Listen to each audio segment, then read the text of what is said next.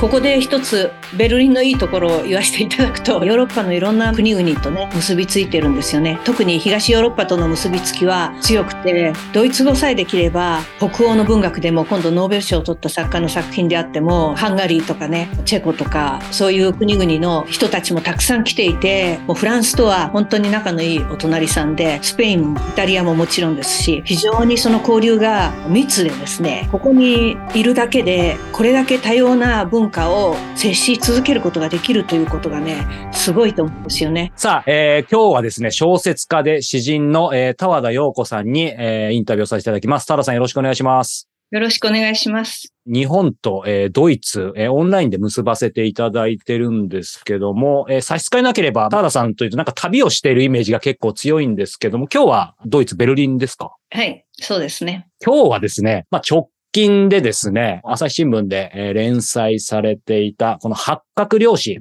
について、えー、まあ、主に中心にですね、ちょっといろいろとお話を伺っていきたいんですけども、はい。その前にというかですね、まあ、せっかくなんで、ベルリンから今お届けね、あの、しているということですけど、ベルリン、まあ、これ収録しているのは、まあ、11月ちょっと前ぐらいなんですけど、今のベルリンっていうのは、気候とかってどんな感じですか？まあ、そうですね。今、いかにも11月の天気みたいなので、はい、それは曇ってて、ちょっと寒くて、雨がちらついたりして、めったに日が出ないみたいな、うん、そんな天気ですかね。あ、そうなんですね。それこそ、この八角漁師の中ではね、当然その、ベルリンが舞台であり、田田さんが長年ね、やってらっしゃる太極拳。えー、そしてそれを取り巻く、まあね、いろんな人たちが書かれててですね、ベルリンの青く晴れた空のイメージみたいなものを勝手に あの想像してたんです。いや、でもね、それはね、はい、みんなは明るいんですよ。だから集まってね、うん、いろんな人がこんな趣味の太極拳やってみたり、はい、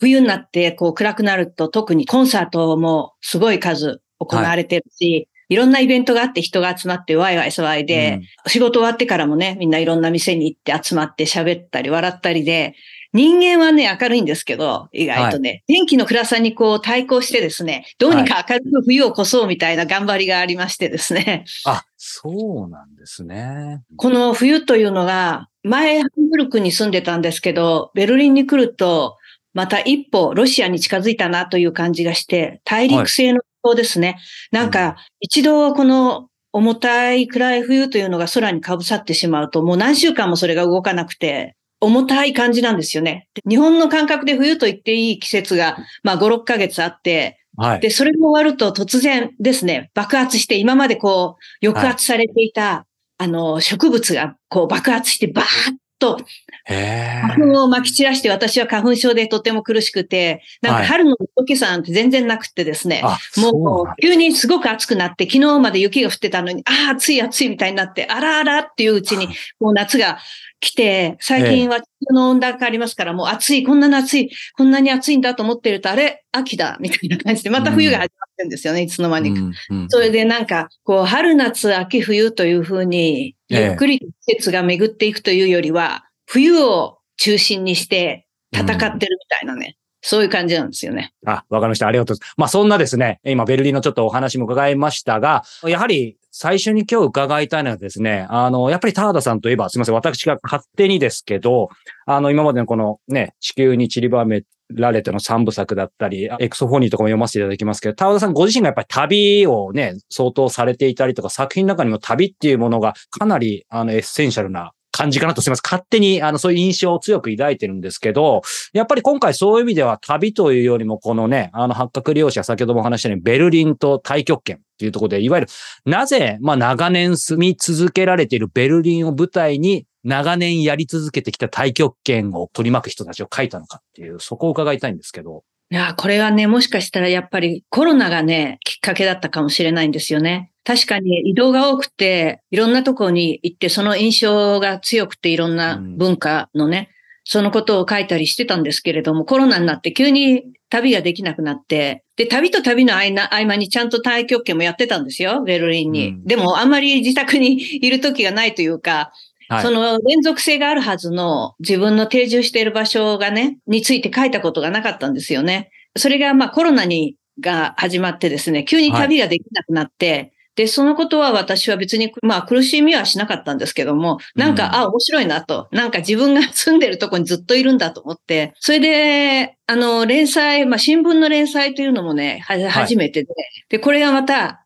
昔、まあ日本に住んでて、特に子供だった頃に毎朝新聞が来て、で、いつも同じ家にいて、その新聞を毎朝取って読むみたいな、もちろん夏休みに出かけたりもするけど、せいぜい数日ですよね。はいそれ以外はもうずっと家にいて、毎日新聞が来るみたいな、こういう定住生活はいいなと思って、それで、なんか自分の定住生活を、こう、書いてみたんですけれども、で、書いてみたいなと思って、割とね、例外的な作品なんですよね。私の中でおっしゃった通りだから。それで自分がいつも休んでるところとか、いつもやっている太極拳の話書きたいなと思ったんですけど、うん、でもね、実はベルリンという街は、人が定住している、するような街じゃなくて、もっとドイツの中でもニーダーザク選手とかね、ずっともう何世代にもわたって同じ人が、同じ家族がこう同じ家に、また同じ場所に住んでいるみたいなね。そういう土地なんですけど、ベルリンはもう人が、人の移動が歴史の上でものすごく多い街で、めったにベルリンでおじいさんもベルリンに生まれたとかいう人と会わないんですよね。ほとんどがもうどっかから来て、自分がどっかから来たか、はい、親がどっかから来たか、うん、親が来たんでも珍しいかもしれないぐらいに、はい、絶えず移動してて、もうロシアの方から人が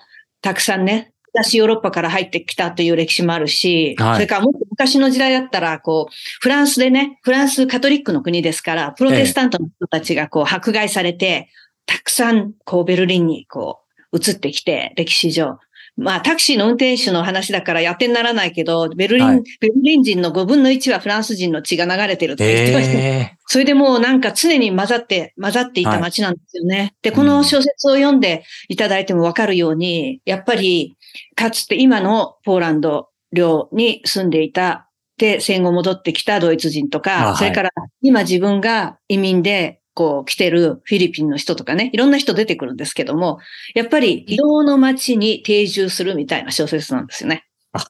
やはりそうなんですね。あの、すいません。後出しみたいで恐縮なんですけど、やっぱり配属しててその空気感とかも、まあ、本当に、すいません。私の解釈ですけど、いわゆるさっきの、もうそのね、教室のところに集まった、まあいろんなベルリンに住んでる人たちが、やっぱりいろんなバックグラウンドがあって、いわゆる、なんでしょう、場面の展開という意味では、今までのそれこそ地球に散りばめられてとかに比べたら、はるかにダイナミックさ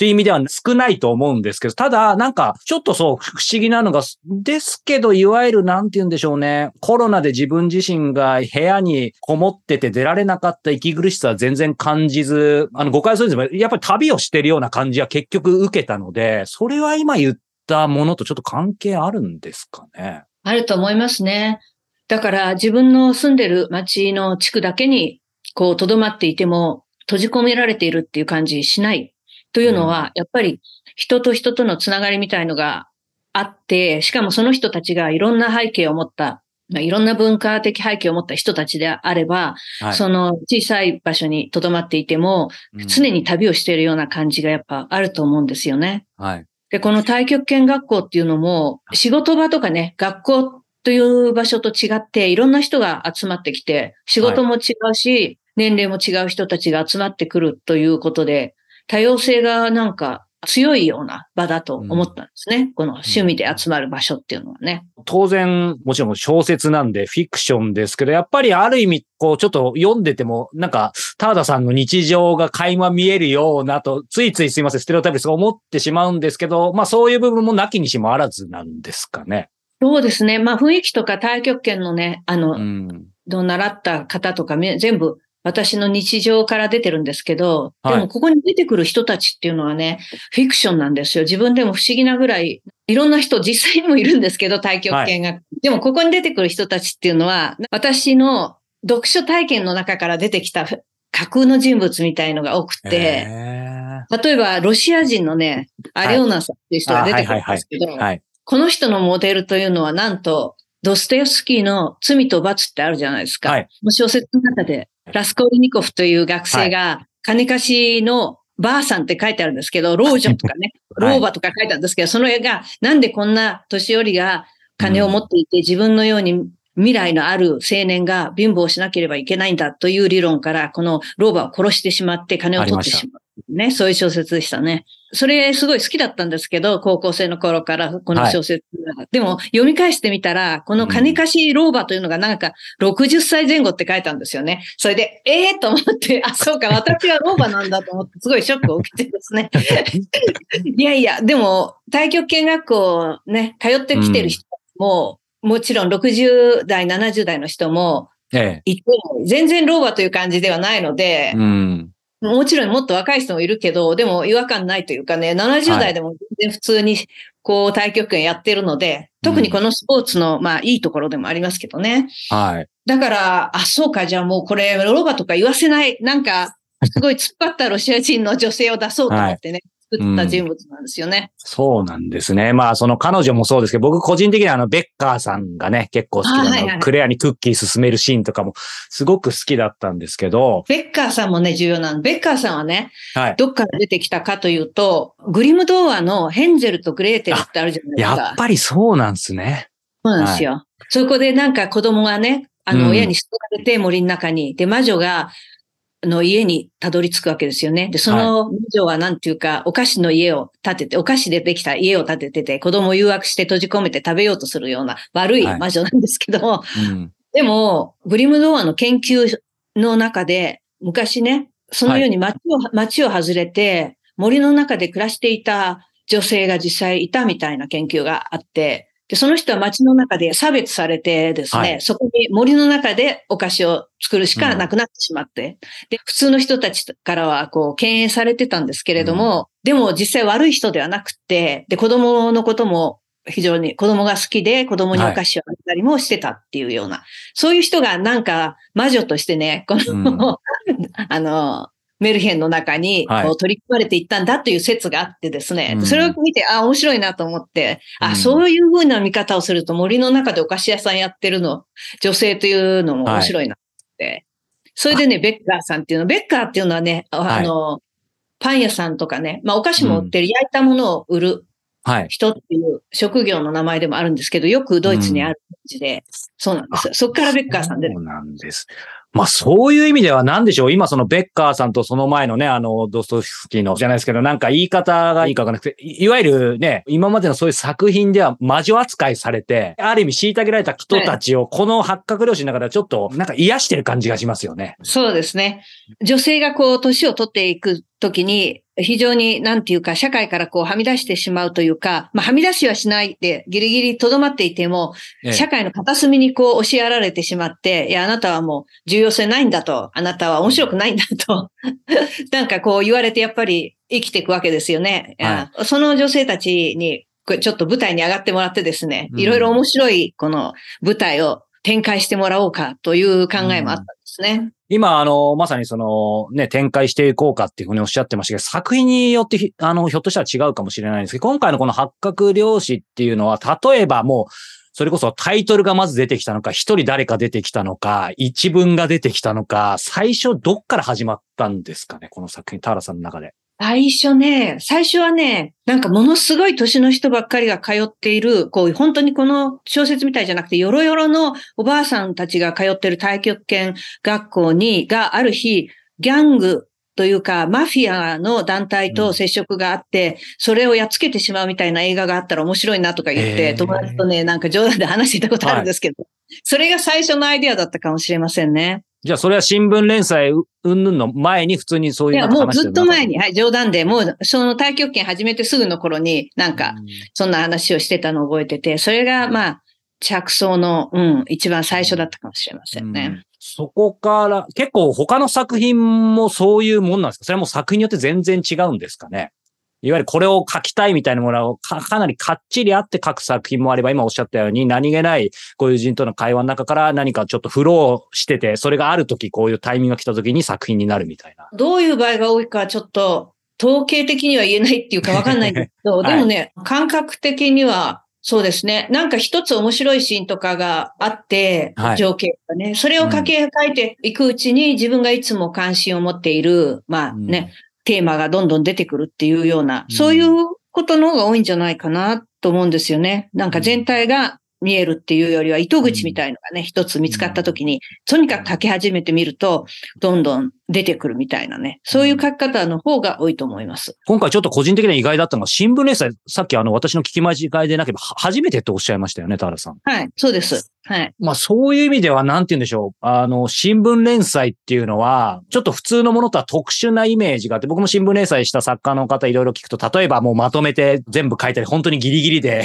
締め切りで書くとか、なんかその辺の部分も、まあ、田原さんどうやって書かれたのかとかっていうのも気になりますし、新聞連載だからこそなんかちょっと今までと違ったものがなんか生まれたみたいな、な何かそういうちょっと抽象的な話で恐縮けど、なんかそういうものってありますかねそうですね。新聞連載で次の回が書けなくて、すごい夜なべしてというか、で、胃潰瘍になってみたいな、そういうイメージあったので、それは恐ろしくてとても無理なので、やっぱりね、ちゃんと余裕を持ってね、まとめて書くようにしてて、うんこの連載に追われてるみたいなのはうん。やりませんでした。そこまで勇気はないですね。でも、新聞連載ってことは、新聞記事と同じ紙面に載るわけじゃないですか。まあ、うん。ページは違っていてもね、社会の記事とかなんかね。で、それを多分意識して、夏目漱石とかもね、何ですか、主人公に自分が考えているようなことは世の中で起こっている非常に重要な事件とは比べると些細なことであるとかわざと書いたりしてて、あ、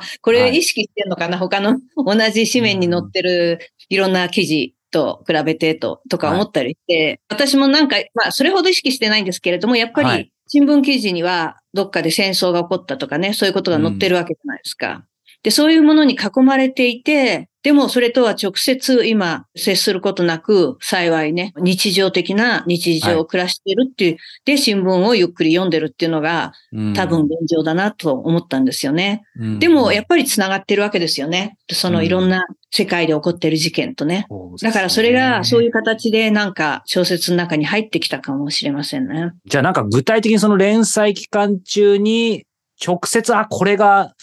入ったなみたいなものは意識的にはそんなにないですか？この小説の場合はどうでしたかね？ないと思いますね。地球に散りばめられて三部作はあったんですけど、いろいろね。でもこの場合はとにかくコロナだけど、まあコロナも出てきませんし。そうですよね。そう、全然出てきません。直接だから、こういうことが起こったから、話の筋にそれが影響を与えたみたいなね。そういうのはないんじゃないかなと思います。その中でこうね、ベルリンに長年住まれ続けてて、やっぱりいろいろ変化あるにしても、ベルリンの良さっていうもので変わらないものはやっぱあるのかなと思うんですけど、まあ個人的には一回しか行ったことありませんし、まあ最近で言えばやっぱりそのクリエイティブ、まあ音楽とかも含めて、とにかくクリエイティブ、クリエイターにとってすごくインスパイアされる街なのかなっていうのは、あの外からは思うんですけど、そういう意味ではもう本当に長年ベルリンに住まわれて、そしてもう本当創作をし続けているターダさんからすると、ベルリンっていうところは創作する人にとってどんな今街なんですかね？創作する人間にとって確かにいい街だとは思いますけど、うん、でもね、結構地道に努力しなきゃいけない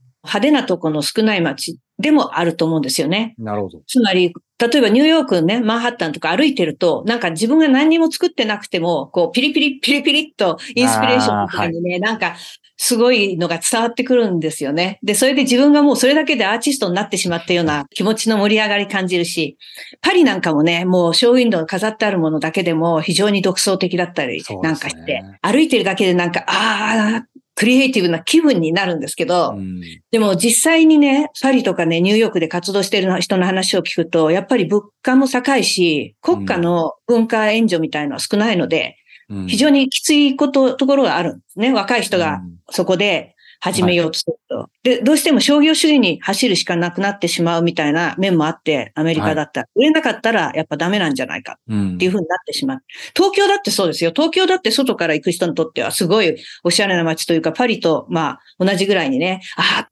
行きたいって若い人もいるし、もうなんか子供たちの憧れの的なんですけれども、でも、そこで果たしてね、じゃあ自分が演劇をやっていくとかね、美術とか、まあ、もっとあれなのは、現代音楽の作曲家になりたいなんて言ったら、はい、もうこれはね、東京で暮らしていくのすごい大変だと思うんですよね。うん、そうですね。でも、ベルリンという街は、もう天気も悪いし、なんか、鬱陶しいようなね、暗い歴史的な建物がこう、建ってて、おしゃれじゃないし、買って可愛いものもないし、道歩いてるだけじゃ全然クリエイティブな気分になれないんですよ。うん、でも自分でいざ何かを作り、作り出そうと思った時には、うん、結構それを実現できるね、空間も与えられたり、まあ私の知ってるアーティストとかもそうですけど、いろんな、あの、国からとかね、いろんはないアテリエもらったりとかね、うん作家でもね、こういう小説書きたいって言って申請するとお金をもくれたりするんですよね。それを書いライライターインレジデンスとかそういうのもやっぱあるんですよね。そうですよ。アテライターインラジデンスもあるし、うん。それで若い時はそういうのにいろいろ助けられてですね、経済的にだけではなくて、はい。心の問題ですけど、あ、自分はなんか社会にの役に立つことをしてるんだというような気持ちで、安定した気持ちでうん。生きていくことはできると思うんですよね。演劇とかやっていても、うん。なんか社会の、何ですか、日本だったら、うん、昼間普通に働いてとか、普通以上にこう大変なところで働いてお金稼いで夜練習して、はその自分のやってる演劇っていうのは社会的、経済的な意味での社会には、の中では何の意味も持たないもんなんだと、うん。こう言われながら、ね、こう活動しなきゃなんないみたいに非常に強いところがあると思うんですよね。うんクリエイティブなことに。うんうんでもそうじゃないというところが、やっぱりね、うんそういう意味で、でもすごい大変ですよ。最初、なんていうのかな、最初お金もらえても、やっぱりそこで自分でかなり頑張んないと、はい。面白いのはベルリンのこの文化援助っていうのは、まだ知られてない人ほどチャンスが大きいんですよね。だから知られてないチャンスを与えるために、日本はなんか有名な人に何かそうですね。でもそうじゃなくて、まだ誰も見たことがないようなものとか、うん誰も知らない人とか、そういうのが評価されて、誰も知らないのにこの人はなんか演劇やってるとか、音楽作曲してるとか、うん。小説書いてるとか、誰も理解できないようなことをやっていて、これはなんかすごいんだなということで、こう、チャンスが与えられるわけですよ。でもそこでね、何年もこう地道にひるまずですね、ずっと努力していけばいいんだけど、そうでないと、ベルリンにさえ住んでれば、この、うん。伸びられるっていうことはないんですね。ここで一つ、ベルリンのいいところを言わせていただくと、ベルリンは何と言ってもヨーロッパの街で、ヨーロッパのいろんな街と国々とね、結びついてるんですよね。特に東ヨーロッパとの結びつきは強くて、ドイツ語さえできれば、北欧の文学でも今度ノーベル賞を取った作家の作品であっても、まあハンガリーとかね、チェコとか、ロシアもちろんですけれども、うんそういう国々の文化とも人たちもたくさん来ていて、うん。ドイツ語で活動したり、ドイツで作品発表したりしているし、もうフランスとは本当に仲のいいお隣さんで、スペイン、イタリアももちろんですし、うん非常にその交流が密でですね、はい。ここにいるだけで、これだけ多様な文化を接し続けることができるということがね、すごいと思うんですよね。で、それに比べると、ロンドンの方が、うん、多様性が少ないって言っちゃおかしいですけど、ロンドンの多様性はまたドイツのそれと違うんですよね。英語を通しての多様性と、うんあと元植民地とのあの関係みたいな、そこでできる多様性ですよね。ベルリンの多様性はヨーロッパの多様性なんで、ちょっと性質が違うと思うんですね。なるほど。八角漁師の中で、やっぱり印象的だったのがですね、196ページでですね、この一部抜粋させていただきますけど、インターネットができたせいで人間がおかしくなったと主張する人がいるが、実はそれは逆で、人間の文明には最初から故障した部分があり、インターネットはそれを映し出す鏡に過ぎないっていうちょっと一節があってですね、そのあたりって、まあさっきの冒頭のところだとね、あの、僕らの話だとどちらかというと、やっぱりネット、テキストのコミュニケーション、コロナ、リモートワークいろいろあって、なんか僕らちょっと故障してるんじゃないかみたいな風に僕はやっぱりね、もすると取っちゃいそうなんですけど、この一文を読んだ時ね、あれ？じゃあ田田さんご自身はこれどう捉えてらっしゃるのかなっていうことをちょっと伺いたかったんですけど、この一節をああ、なるほどね。はいい。や、そこに注目していただいて、なんか嬉しいですね。例えばね、あの、うん。E メールというものができたせいで、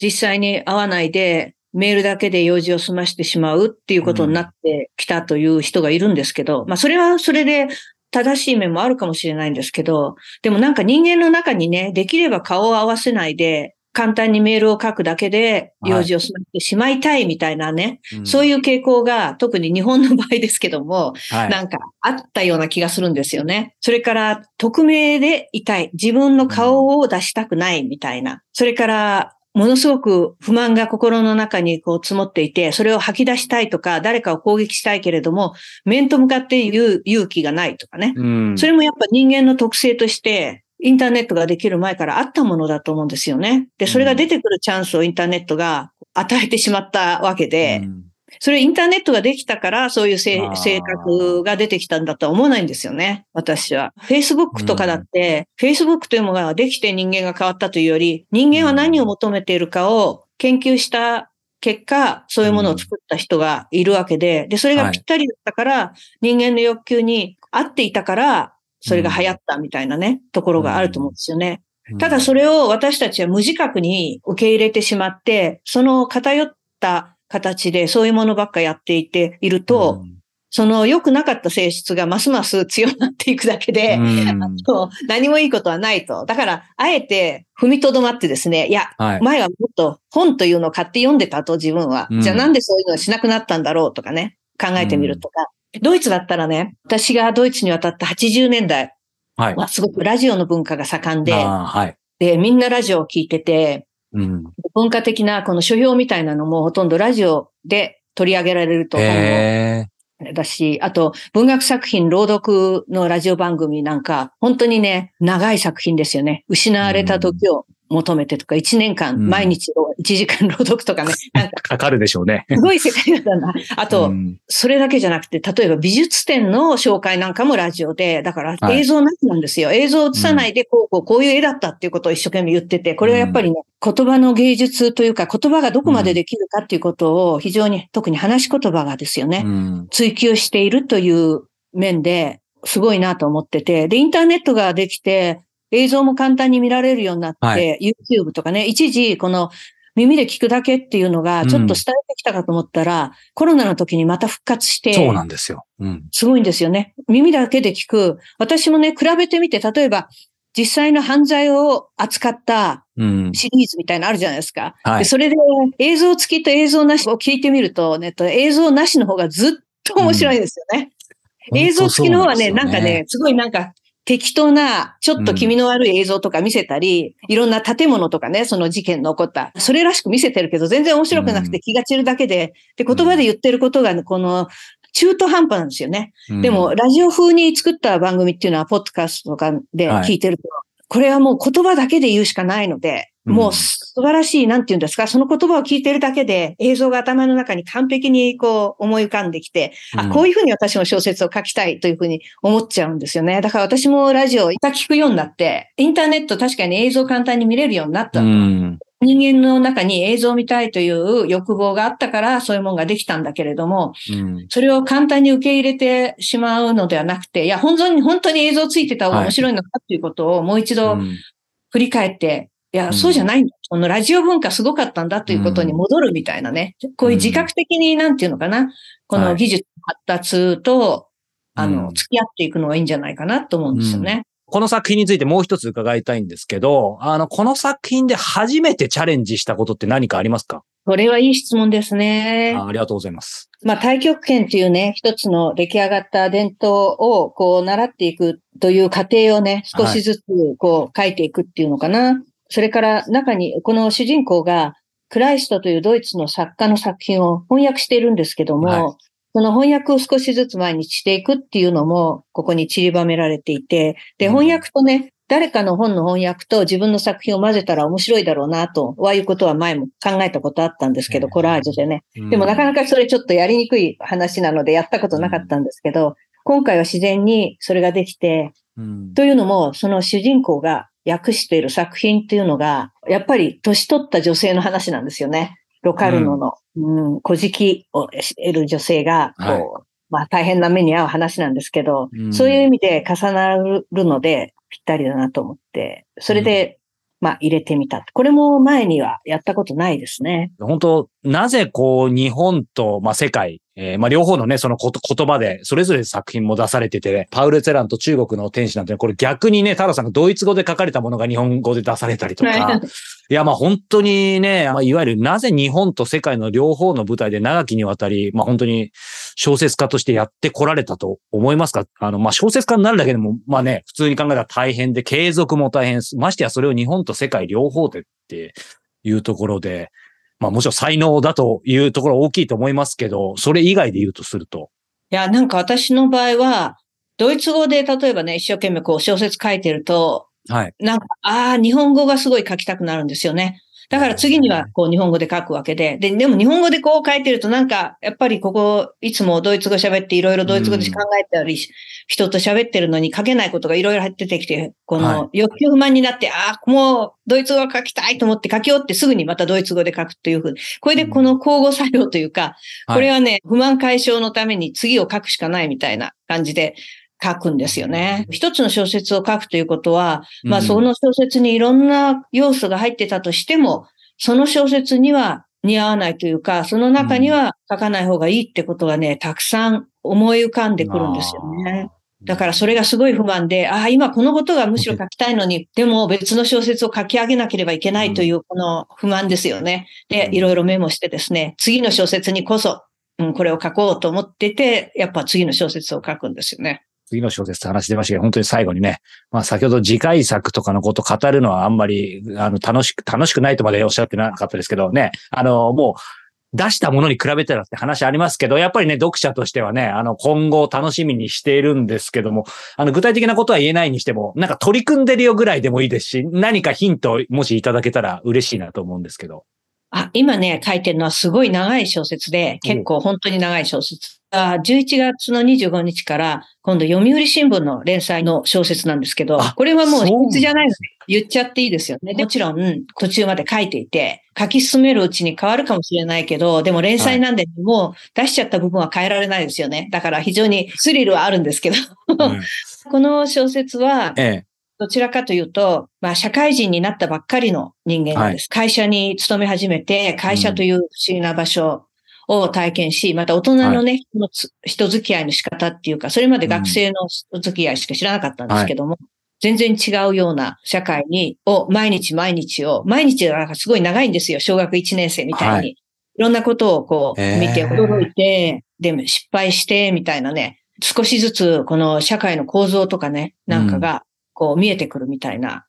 そういうことを細かく書きたいなと思って、1982年ぐらいがね、この舞台なんですけど。あ、そうなんですね。だからね、あとね、はい、そうなんですよ。さっきもちょっと話題になりましたけど、インターネットのなかった時代なんですよね。だからそれ、うん、私にとってはそんな昔の話じゃないんですけど、80年代って。でも、細かく書いていくと全然違うことがいろいろであるんですよね。はい。それがなんか忘れてしまっているので、こう、ずるずるずるっと今の時代に来たのでね、それをなんかね、しっかりとこう、書き留めておきたいなというかね。はい、つまりね、あの、技術を発達すると、はい、なんか発達した今の方が優れてて、昔はダメだったみたいな感じで、昔覚えておくことに意味ないみたいに思っちゃうじゃないですか。でも、そうではなくて、このね、ネットがなければないで、どうやってこう地図を使ってある場所を探したとかとか、どうやって手紙を書いたとかとかね、はい、まあ電話ボックスの使い方とか、いろんなね、はい、詳細なところで、そういうことをクリアしていく中で、人と人とのつながりっていうのが形成されていくわけですよね。はい、そこに非常になんか面白いものがあるなと思ったんで、ぜひこれを詳しく書いておこうと思ってね、はい、書いてるんですえー、まだまだね、お話尽きないんですが、今日はですね、ベルリン、そして日本を結んでですね、小説家で詩人の田田陽子さんにお話を伺いました。田田さん、本当に今日はありがとうございました。どうもありがとうございました。